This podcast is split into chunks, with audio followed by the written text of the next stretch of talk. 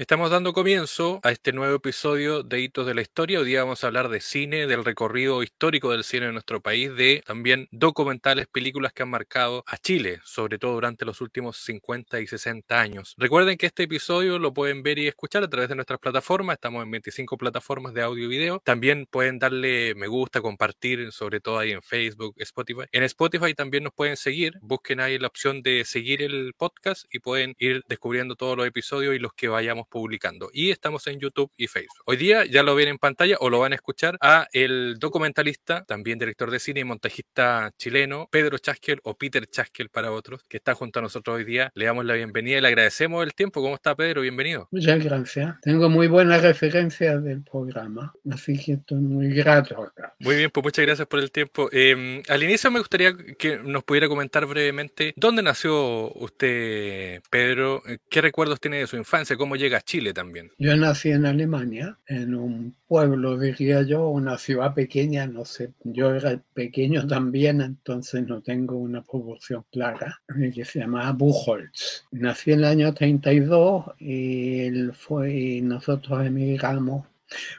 para explicar familia judía en pleno nazismo. La única manera de sobrevivir era arrancando. Tuvimos la suerte de que eh, nos dieran visa a Chile. En general, eh, digamos que todas las familias judías andan buscando visa y que se les negaban casi todas las todas partes. Tuvimos una suerte de que Chile nos dio la visa y bueno, estoy agradecido desde entonces. Em, y viajamos en barco a Chile. Ahora ese viaje en barco todavía lo recuerdo, lo pasé muy bien.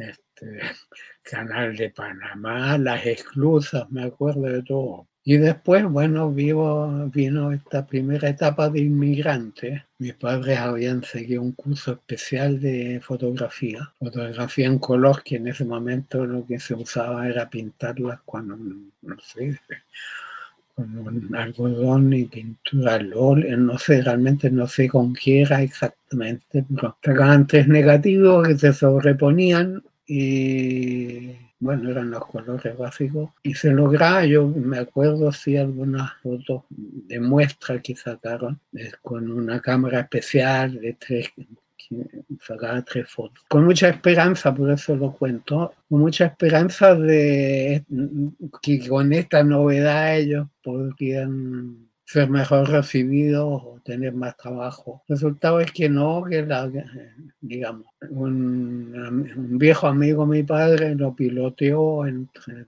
posibles clientes de alta, del barrio alto, y no le gustó. Entonces hubo que volver a lo más simple era revelar y copiar y ampliar fotos de aficionados. Y todo esto para, para contarles de que mm, yo descubrí muchos años después que en ese tiempo mis padres no, no almorzaban para que nosotros, mi hermana y yo, pudiéramos almorzar.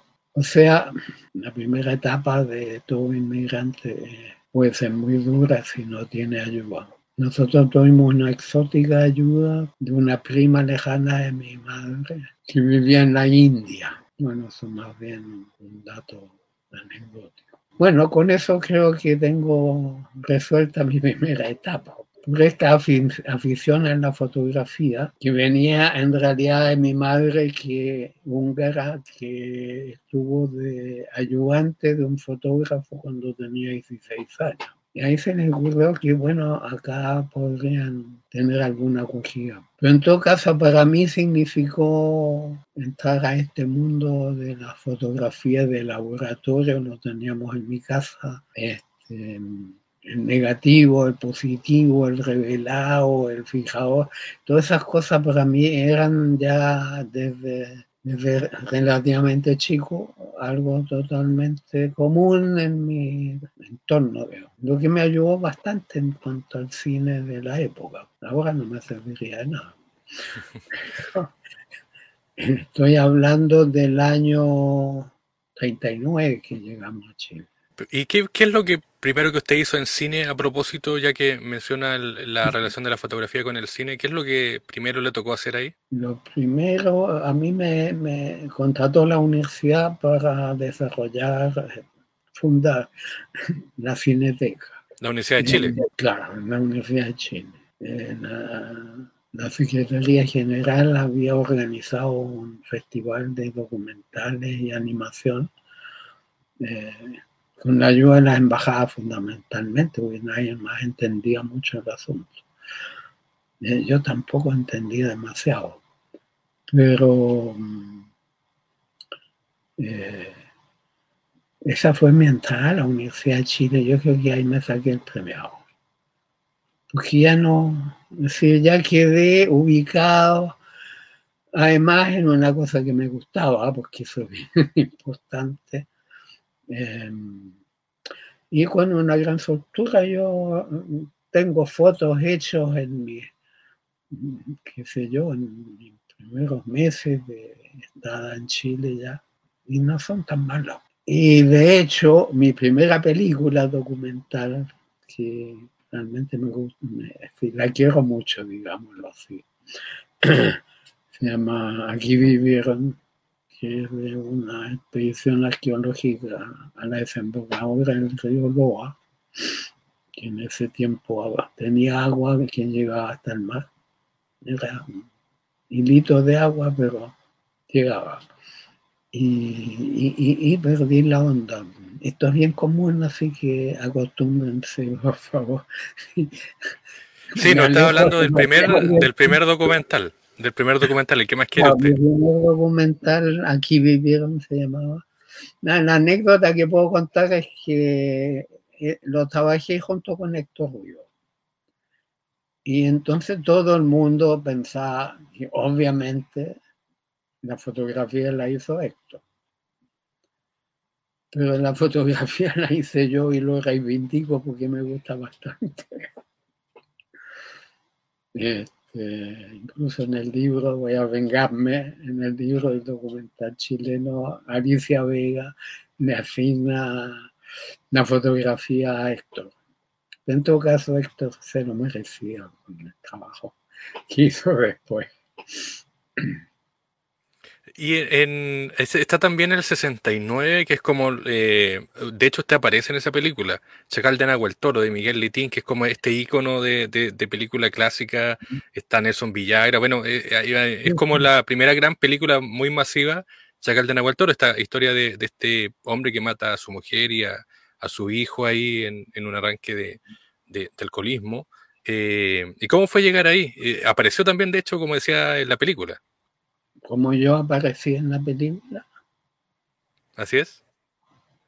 Este, bueno, hay una pequeña historia detrás, pero está toda mi, mi, incorporación y desarrollo dentro de la universidad, con la cineteca y incluso con, digamos, éramos vecinos cercanos con cine experimental. Se llamaba cine experimental, esa es otra anécdota, pero no sé si es importante. Em, eh, bueno, eh, oye, estoy peor. Me parece que esto de estar frente al micrófono, a la cámara me...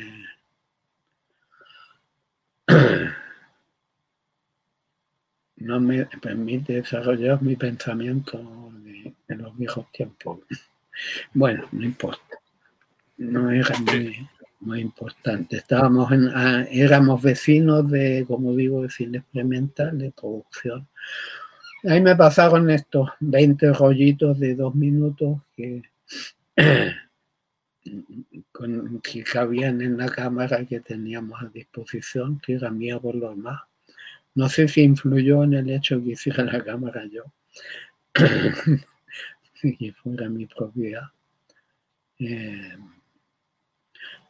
bueno, esa fue mi primera película. La, verdad es que cuando yo la veo la encuentro mil veces superior a lo que hacían mis alumnos después, como mi primera película.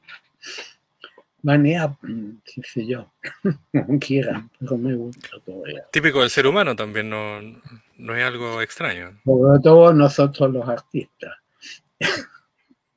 Oiga, ¿y, qué recuerdos tiene del Chacal de Nahuel Toro? Eh, aparte de la cámara y eso, ¿fue muy difícil grabar? No, yo no, no, no. Eh, Yo había llegado a ser el director, estaba el director de cine, no, eh, eh, de Cineteca, pero yo ya eh, estaba de director del departamento de cine. No sé, Sergio Bravo, que fue fundador y primer director de, del cine en la Universidad de Chile, y realmente a él se debe gran parte de lo, que se pudo hacer. En todo caso ya no estaba en la, en, la universidad. Y mm, claro, quedé director del departamento yo. Cuando me, me, presentaron el proyecto hacia Livin y, y el Tito Noguera tiene que haber sido eh, me presentaron el proyecto de, de Chacal y no se me convencieron inmediatamente. Y ahí decidimos poner todo lo que teníamos del, departamento de cine, eh, toda la infraestructura técnica, qué sé yo, la infraestructura humana también. Y estuvimos embarcados todos en eso los que se quedaron en Santiago, los que viajaron a, a, Toro, los que estaban a cargo de, de las relaciones entre estos dos lugares geográficos. Eh, y bueno, así nació el Chacal de Nautoro. Realmente yo creo que se juntó un equipo de gente importante. Yo incluyo, ya, ya tenía experiencia de montaje bastante. Eh, que yo aparezca, yo no sé si es mal entendido. Tú dices si yo, que yo aparezco en el, en el chacal. Sí, tengo entendido que aparece, hay una persona que cuando sacan el chacal, hay una persona que saca fotos. Sí, y aparece usted sacando fotos de espalda, pero sí hay un par de tomas en que me descubrí mi cámara Bolex, que era mía, la que habíamos filmado antes. Em, y, y, bueno, así, em, pero no es que yo tuviera algún papel yo, eh, eh, yo, era algo medio extraño en esa filmación, porque como jefe del departamento, este, yo tendía a ser en la jerarquía de la, de, la filmación de una película. Eh, no normal era eso, pero en la práctica me convertí en una especie de goma que le dicen que es hacer de todo. hicimos de todo. Este, la cosa era sacar adelante la película. Y había un equipo muy bueno, los actores, y el Chacal de Nahuel Toro sin, sin Villagra, no es, en fin, no sé qué habría sido la película hecha sin Villagra y sin la, ay, ¿cómo fue? La Senda Román, perdón, Este, y fin la fotografía de Héctor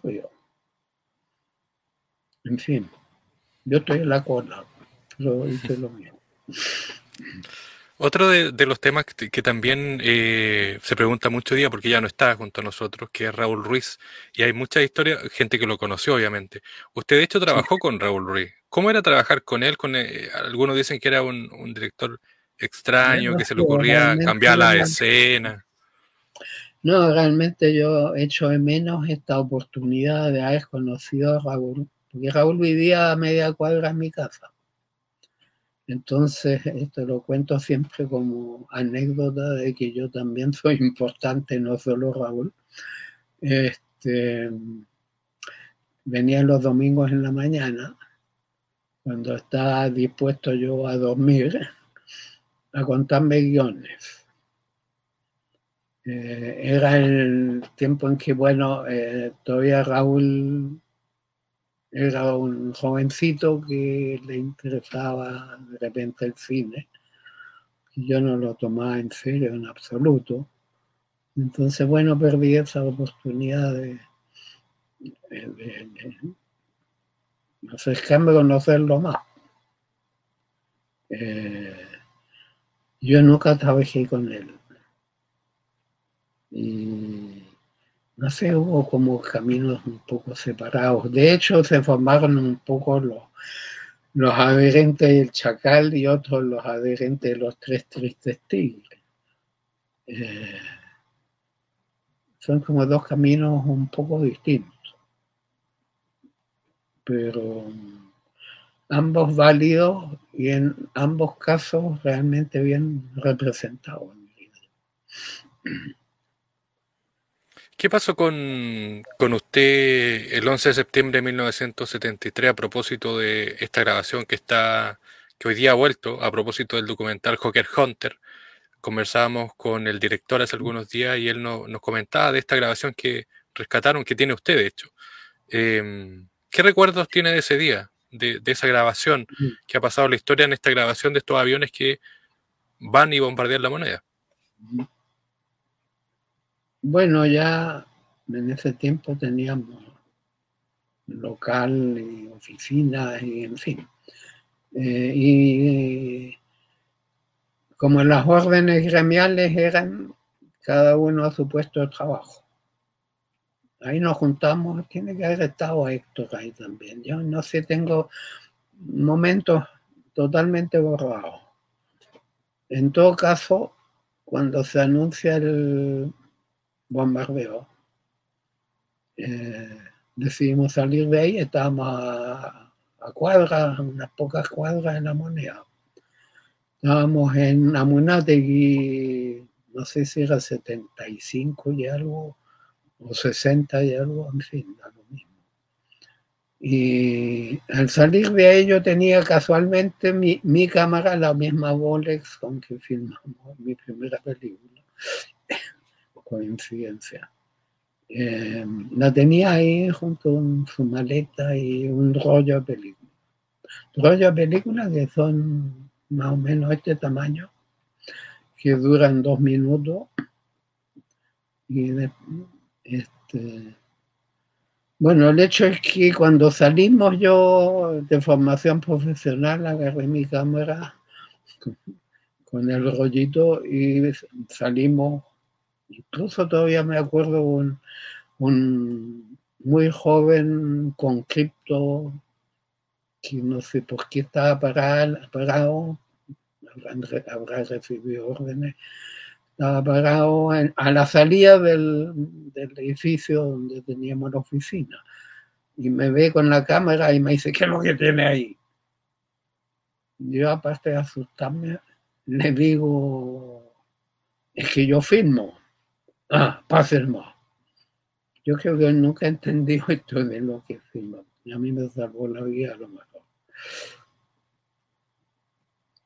Eh, bueno, ese salimos y fuimos, venía el toque de queda, así que había que encontrar dónde. Y uno del, de, los funcionarios del, del departamento de cine Lucho Mora, que era la parte de realización, eh, tenía un departamento justo a dos o tres cuadras. Un departamento que está en un edificio, un cuarto piso, me parece, en uno de los edificios nuevos que daban a, a la autopista, en fin. No recuerdo bien. Bueno, el hecho es que yo como tenía la cámara, pues se me ocurrió asomarme unas ventanas altas que había en el baño para ver, de puro, más bien para ver qué es lo que estaba pasando, pero cuando veo que empiezan a pasar los aviones, porque hubo como dos etapas ahí, primero los, aviones pasaban para ir calibrando su puntería, algo por el estilo. Eh, entonces, bueno, ahí me di cuenta que eh, tenía con qué registrarlo. Eh, Y bueno, de ahí resultó esta filmación de, los aviones.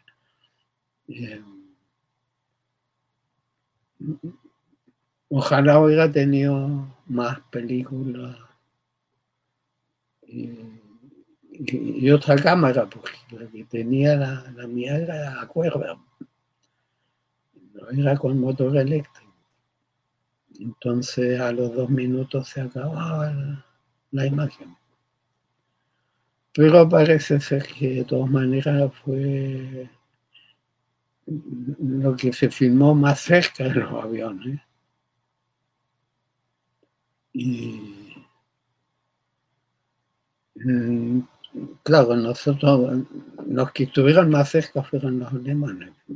Mostraban que filmaron el impacto de los eh, proyectiles en, la moneda.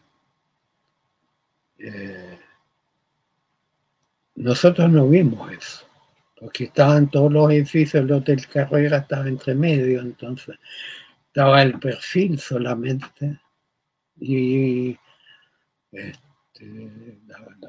veíamos pasar a los aviones detrás del, del perfil. Este le da un toque dramático también especial. Pero eso ya son elucubraciones un poco frívolas al, lado de lo que realmente estaba pasando.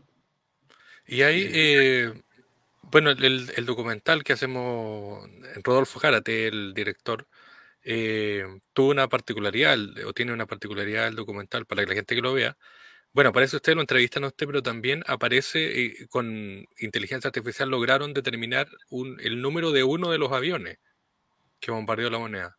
Y eso es bastante significativo porque eh, eh, se hizo gracias a las imágenes que usted filmó. Este, la verdad es que yo no supe de esto, vi algo en, televisión, me parece, no, no, no entendí muy bien qué es lo que pasaba. Parece ser, digo parece ser porque tal vez me equivoqué, eh, es que eh, la, facha montó un, un Hawker Hunter como estatua o como vestigio eh,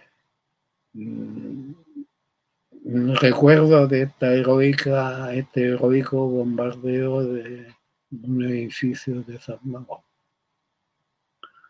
eh, y ahí descubrieron esto de, que no era un Hawker Hunter de los que volaron, bombardearon la moneda, era otro número. Y era en consecuencia otro, otro avión.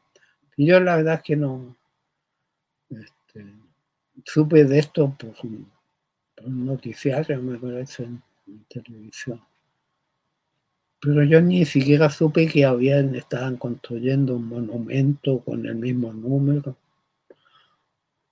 En fin. Se quedaron. Otro de los, de los trabajos que sí, en los que estuvo como montajista fue eh, la batalla de Chile que para hoy día, para la gente que, que, ha visto ese documental en tres partes, es parte también de la, del, consciente, del inconsciente colectivo visual de Chile. ¿Cómo llegó ahí? Porque eso fue después del... fue ya cuando estaba en dictadura Chile. Con el Patricio Guzmán nos conocíamos, no éramos amigos ni nos visitábamos de casa a casa, pero la relación era cordial, nos veíamos muy poco damos en distintos lugares de trabajo también. En todo caso, hubo un momento que yo no me acuerdo muy bien cuándo, cuando ya él salió del Estadio Nacional donde lo tuvieron detenido y yo lo fui a ver. Ahí tenemos una controversia con Patricio.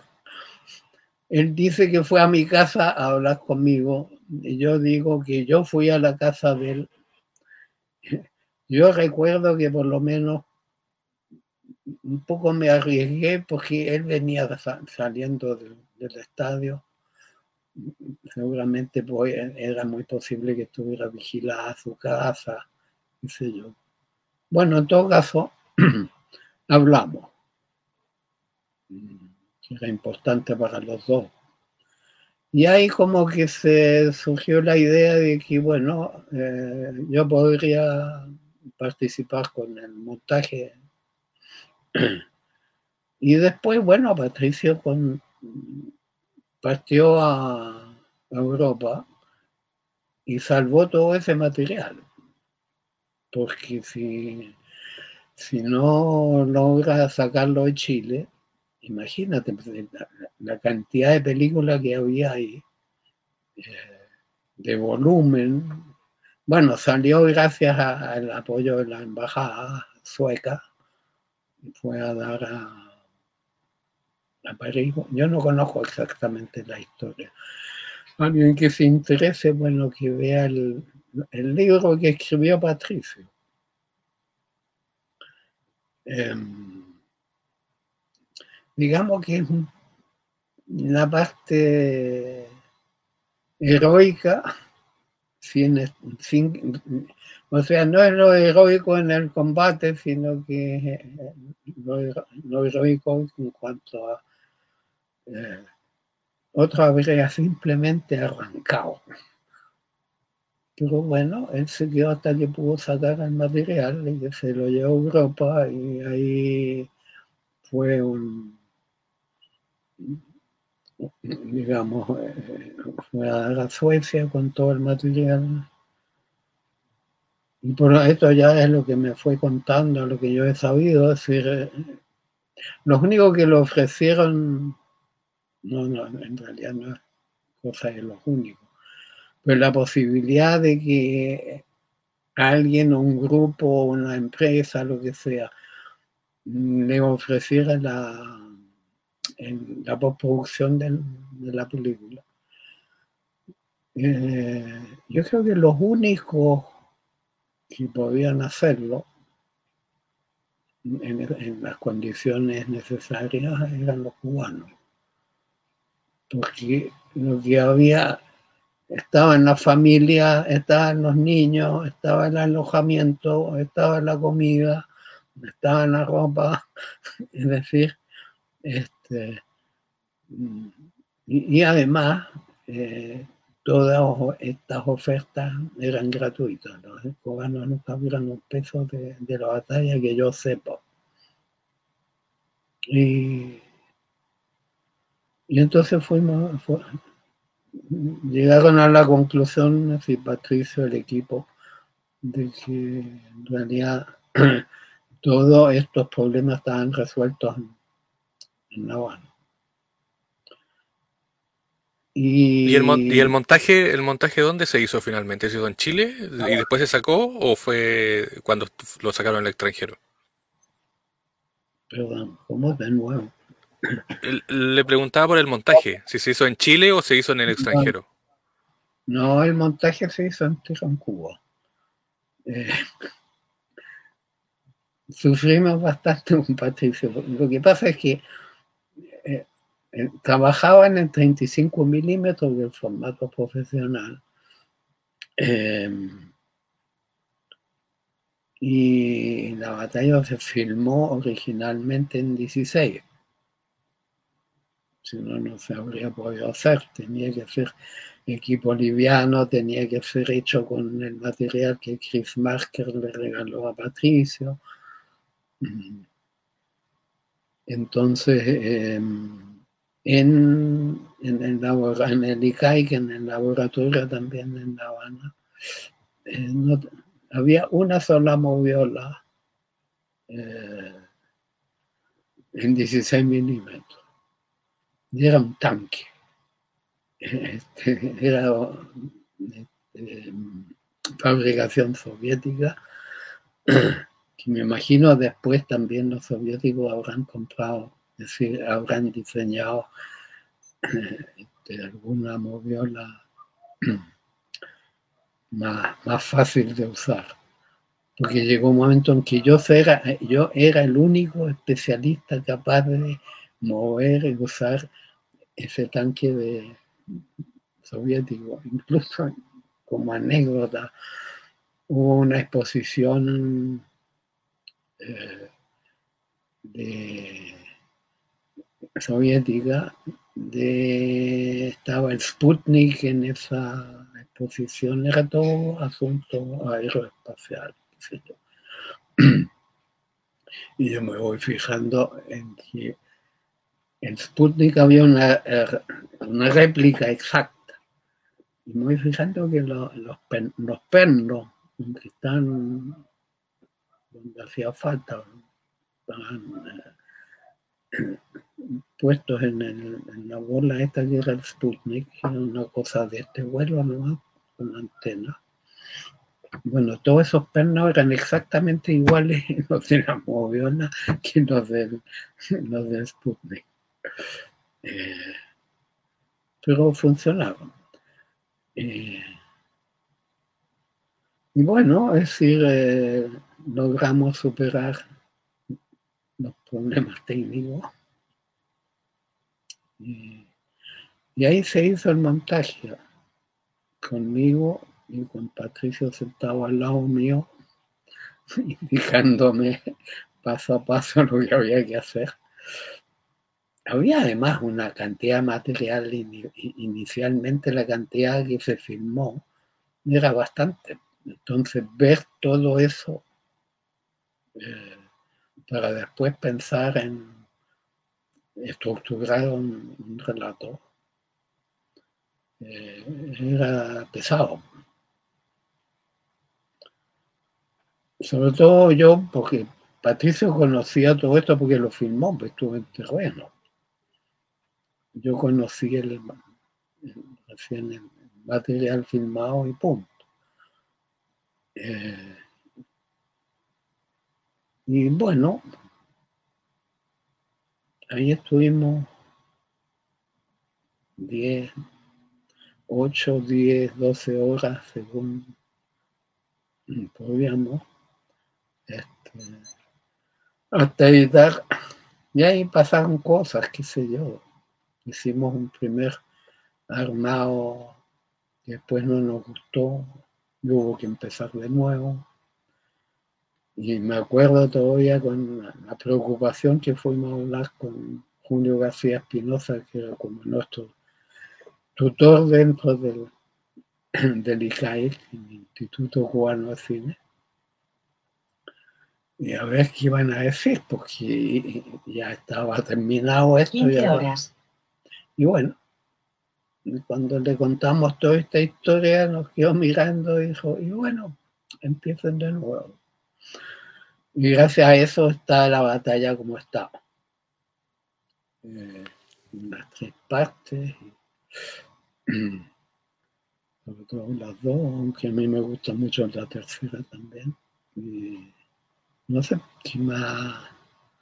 Hay montones de, anécdotas, eh, qué sé yo. en, el, en el ICAI que el, sido el tercero y el cuarto piso. Las moviolas de la producción en general estaban en el tercer piso.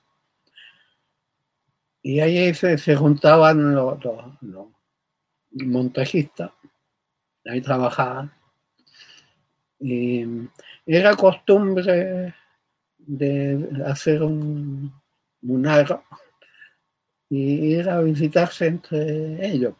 Se, juntaban, era muy cordial, trabajaban harto también, es no, es mi intención criticarlo, pero cuando aparecía alguno, incluso en buena onda, de saludar a los chilenos y y resulta que los chilenos no le van al más mínimo boleto. Nosotros estábamos metidos. Este, y no, no, no se podía perder un minuto, porque realmente el material este era nuestra, nunca se dijo claramente, pero era nuestra respuesta a la dictadura. Y era nuestra catarsis de tener esta tremenda tensión que significó bueno, todos los acontecimientos, que nos permitía como desahogarnos en, bueno, en esta respuesta. Y eh, ahí en, eh, después viene la, vuelta a Chile, ¿no? Em, y participa en este programa, eh, o en el inicio del programa que es de Al Sur del Mundo, que es con Francisco Lleda, a quien le agradecemos además porque él nos motivó a, conversar con usted. Eh, ¿Qué recuerdos tiene ahí de, de, este trabajo inicial, de los primeros, los primeros capítulos de Al Sur del Mundo? Bueno, a ver, yo empecé a trabajar con Flores y Coquín que hacían en ese tiempo comerciales fundamentalmente para la televisión. Me divirtió porque, eh, sobre todo Carlos Flores, habían sido alumnos míos cuando hacía clases. Y ahora, eh, o sea, yo era el jefe, y ahora el jefe eran ellos pero la relación era muy cordial. Em, a mí me reventaba la, los costos comerciales esto. Aunque hubo algunos hasta geniales, bueno, sacaron el, no sé, el premio Cannes, no sé dónde cayó, el del indio. Claro, de Firestone que era de neumático. Sí, de Firestone. Algo de si camino no, no hablar, no sé. Este, realmente, claro. Es decir, a nivel de imaginación y calidad de, realización había cosas muy buenas. No muchas buenas, pero había. Em, ¿A dónde quería llegar yo? Ya, no me gustaba la publicidad, porque yo le puse un mote a este asunto de que eh, los grandes documentales son la verdad bien dicha. Y la publicidad era la mentira bien dicha. Eh, bueno, em, tenía este trabajo con ellos, pero bueno, de repente tenía el hueco y, en el sur del mundo era un tipo de, de, cine que a mí por lo demás me gustaba mucho. Em, y me permitía salir un poco de, los comerciales. Me acuerdo todavía que el Pancho me llegó gratis en el documental Río Loa y bueno, yo había un poco de goma también. Pero después me di cuenta que me estaba calibrando, a ver si yo servía para entrar al equipo y bueno, me fue bien en el examen aquel. Y de a poco fui aumentando, pude ir aumentando el trabajo con, en el sur del mundo y terminé contratado en el sur del mundo y de ahí no, no salí más hasta que se acabó el sur del mundo. Fue, creo que, bueno, se acabaron, no tengo, no me acuerdo, fíjate. O sea, cómo, cómo terminó, bueno, terminó porque el canal decidió que estaba bueno ya. Oiga, Pedro, y, y en, en, el al sur del mundo era... ¿Qué, trabajo desarrollaba específicamente usted? ¿Era montajista también o veía contenido, el, elegía así como...? No, yo empecé como montajista, de haber montado unos 30 programas de esto al sur del mundo. Me saqué una vez una cuenta de 40, pero me puedo haber equivocado. Em, y dentro de eso hubo 10 que yo, que me dieron la oportunidad de dirigirlos yo. Y ahí me di cuenta que en realidad, en cuanto a estilo, eh, inquietudes, eh, en cierto modo capacidades también, éramos iguales. Es decir, yo una vez tuve que viajar, le pasé todo el material al Pancho y le dije, mira, ve tú que haces porque yo me tengo que ir, chao, y me fui. y el resultado fue muy bueno. Sí, bueno a nivel de montaje, que es lo que estamos comentando, y en general también. Este, es uno de los documentales recordables. Bueno, todos en realidad. Eh, y otra vez fue al revés, que el Pancho me, me pasó un material de Chiloé, me acuerdo, me dijo, mira, ve tú lo que puedes hacer con esto, porque no, como, me acuerdo bien. Y, yo le encontré la vuelta, pues era de Chiloé y entonces mm, encontramos esto de, de estos barquitos que hacían el recorrido por las distintas islas. Eh, y entonces siguiendo eso, pues se da una visión de, de muy cercana muy cálida por lo menos. Y bueno, eso lo, se lo edité yo y yo creo que nadie se da cuenta de que hubiera dos manos distintas, porque no eran tan distintas, simplemente.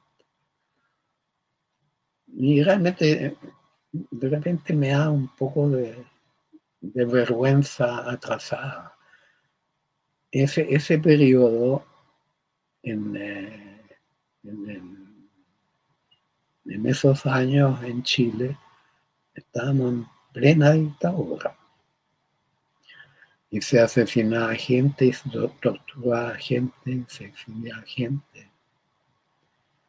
Y nosotros lo pasamos, al menos yo lo pasé maravillosamente bien. De alguna manera el, sur del mundo, en la medida en que era más humano, en que poco a poco iba incluyendo los al principio prohibidos eh, personajes, eh, de alguna manera estaba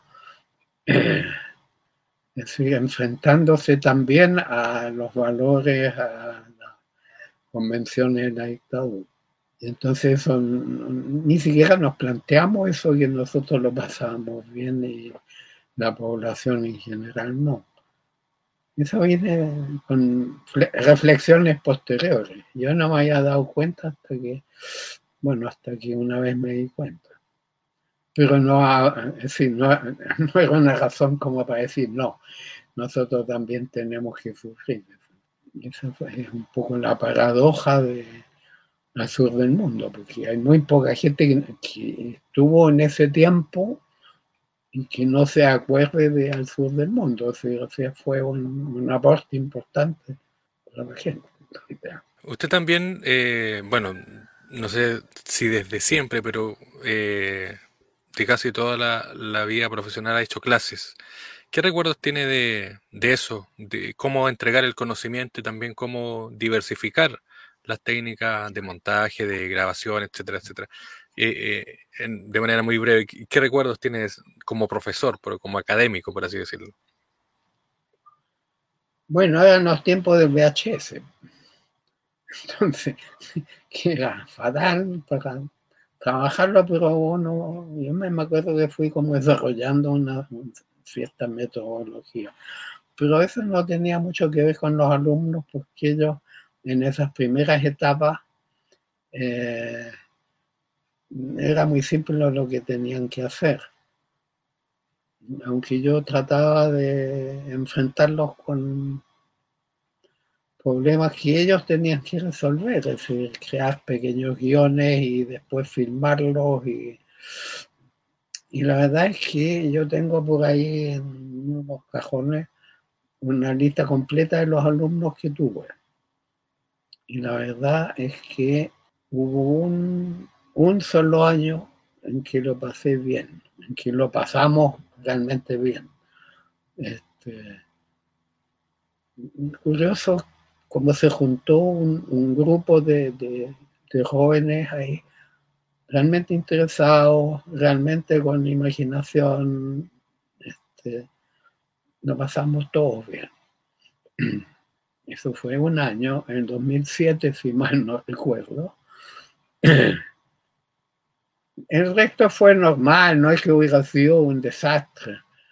pero en general había bastante flojera. Es decir, eh, uno como profesor de taller en este caso, eh, no había mucho que trabajar. Esa es la ventaja de los talleres. por otro lado, tienes que ordenar trabajos. Eh, hacerlos hacer trabajos escritos y tener que revisar el trabajo escrito, es decir, no estaba dispuesto yo a echarme eso encima. Pero de repente salían buenas ideas y después cuando los realizaban salía pésimo. eh, avatares del destino cinematográfico. Bueno, de haber desarrollado una técnica especial. La verdad es que, claro, en el sur del mundo, cuando empezamos a editar, era, obviamente que era analógico, no era digital, todavía no. Entonces, yo editaba como por secuencia. Eh, como quien dice, capítulo. Entonces esos capítulos después los engranaba entre ellos. Claro, yo los tenía en la cabeza de alguna manera eh, este, presentes mientras estaba editando una, digo, una secuencia, las otras yo las tenía más o menos presente, ni, ni tan, aunque no tan claras ni, ni tan dispuestas como para llegar y engranar una con otra. De todas maneras había que, había que pensarlo. Pero funcionaba. Sí llegó un momento que yo me sentía bastante eh, libre para, para, el montaje de, de, todos estos eh, capítulos que yo monté. No es que fuera... Escribí un texto, ahora que me acuerdo, aunque iba por otro lado. Escribí un texto que se llamaba, a ver si me acuerdo, eh, Consejos para eh, camarógrafos eh, hay camarógrafos claro, como debutantes y, y algunos no tan debutantes, algo así era. Eh, que en realidad era eso. ¿Por qué? Porque cuando uno está montando, suele necesitar ciertos materiales, ciertas imágenes ciertas situaciones según cómo es el documental que está montando. Que si, el camarógrafo que, grabó todo esto no tenía una cierta formación también en el montaje, era bien complicado. Entonces era complicado porque, qué sé yo, es como que te faltaban los puntos, las comas, los puntos suspensivos, entonces todo esto como que costaba más. Entonces, bueno, ahí establecí consejos de, de qué material necesito yo para editar día Y funcionó bastante bien. Todavía los tengo por ahí. Después lo pueden publicar post-mortem. Muy bien, pues eh, Pedro Chasquel, Pedro Chasquel Benco, que es su, su apellido materno. Así es, director de cine, documentalista, montaquista chileno. Pero muchas gracias por el tiempo. Em, y bueno, gracias también por comentarnos parte de su vivencia y su experiencia profesional a propósito también de lo que ha hecho en el cine y para el cine chileno, que no es menor. Bueno, tú sabes que eh, siempre es entretenido hablar de uno mismo. Te acuerdas de cosas. Eh, entonces, bueno, realmente ha sido grata la entrevista. Las preguntas han sido interesantes. Espero que las respuestas también. Muy bien, pues. Gracias. Eh, y pueden seguir eh, viendo este episodio todas las veces que quieran. Las pueden ver en Facebook, las pueden escuchar en Spotify y en YouTube. También la pueden ver. Y agradecemos al final a Francisco Yeda que nos eh, ayudó a poder conseguir la entrevista con su colega, ex, ex colega laboral. Así que el Pancho tiene la culpa. ya lo Bueno, gracias realmente por, hacerme recordar si es que a esta edad el poder sentarse con alguien que está atentamente siguiéndote ¿eh? Y sin poner los ojos, ya está el viejo contando cosas. Bueno, gracias por este, esta entrevista grata que me ha hecho recordar muchas cosas. Muchas gracias. Gracias, Pedro. Un abrazo y, éxito. Bueno, gracias por el tiempo también.